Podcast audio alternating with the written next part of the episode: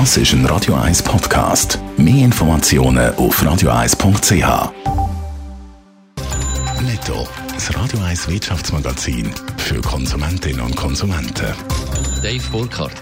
In der Schweiz wehren sich 25 Leute gegen den Austausch von ihren Finanzdaten. So viele Personen haben beim Bund bis 2018 Einsprache eingereicht. Das bestätigt die eidgenössische Steuerverwaltung gegenüber SRF. Die Schweiz hat sich vor drei Jahren einem globalen Standard zum automatischen Informationsaustausch, kurz AIA, angeschlossen.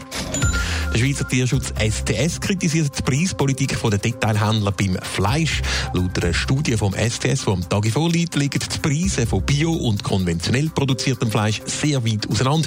Die Bauern würden aber proportional nicht von diesen Preisunterschied profitieren. Außerdem sagen die Preisdifferenzen schlicht nicht nachvollziehbar und würden den Markt verzerren.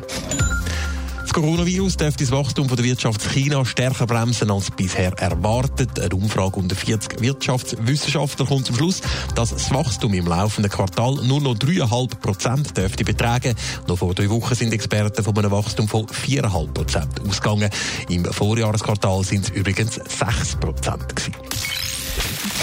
Coronavirus drückt aber nicht nur in China auf die Wirtschaft. Auch in der Schweiz gibt es Branchen, die die Epidemie schon zu spüren bekommen, zum Beispiel im Tourismus. Darum fordern in der Gewerkschaft jetzt Massnahmen vom Bund. Ein erster runder Tisch hat gestern stattgefunden. Die Resultate, Dave, werden ganz unterschiedlich interpretiert. Ja, Gewerkschaften auf der einen Seite, die sind mäßig zufrieden mit dem Treffen von gestern. Sie hätten sich nämlich schon jetzt wirkliche Massnahmen gewünscht. Auf die verzichtet der Bund vor der Hand. Aber noch vieles ist aber andiskutiert worden, zum Beispiel, dass Kurzarbeit die Firmen und Unternehmen rascher kann bewilligt werden. Für Daniel Lampard, Chefökonom vom Gewerkschaftsbund, ist das ja schön und recht. Angestellte in Branchen, die jetzt schon betroffen sind, können von Kurzarbeit aber gar nicht profitieren. Viele Leute, die im Gastgewerbe arbeiten, die temporär arbeiten, Musikerinnen, Musiker und so weiter, die können nicht profitieren von dem Instrument, die sind ausgeschlossen und für die braucht es zusätzliche Massnahmen, die der Bund jetzt die Löhne garantiert.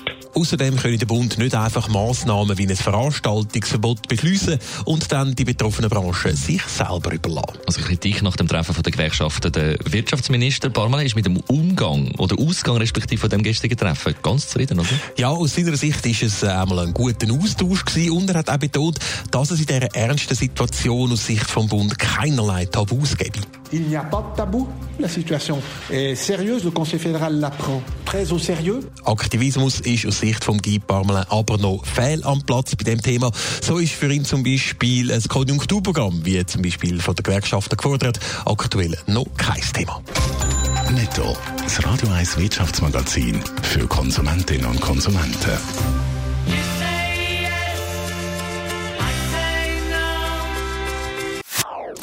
Das ist ein Radio 1 Podcast. Mehr Informationen auf radio1.ch.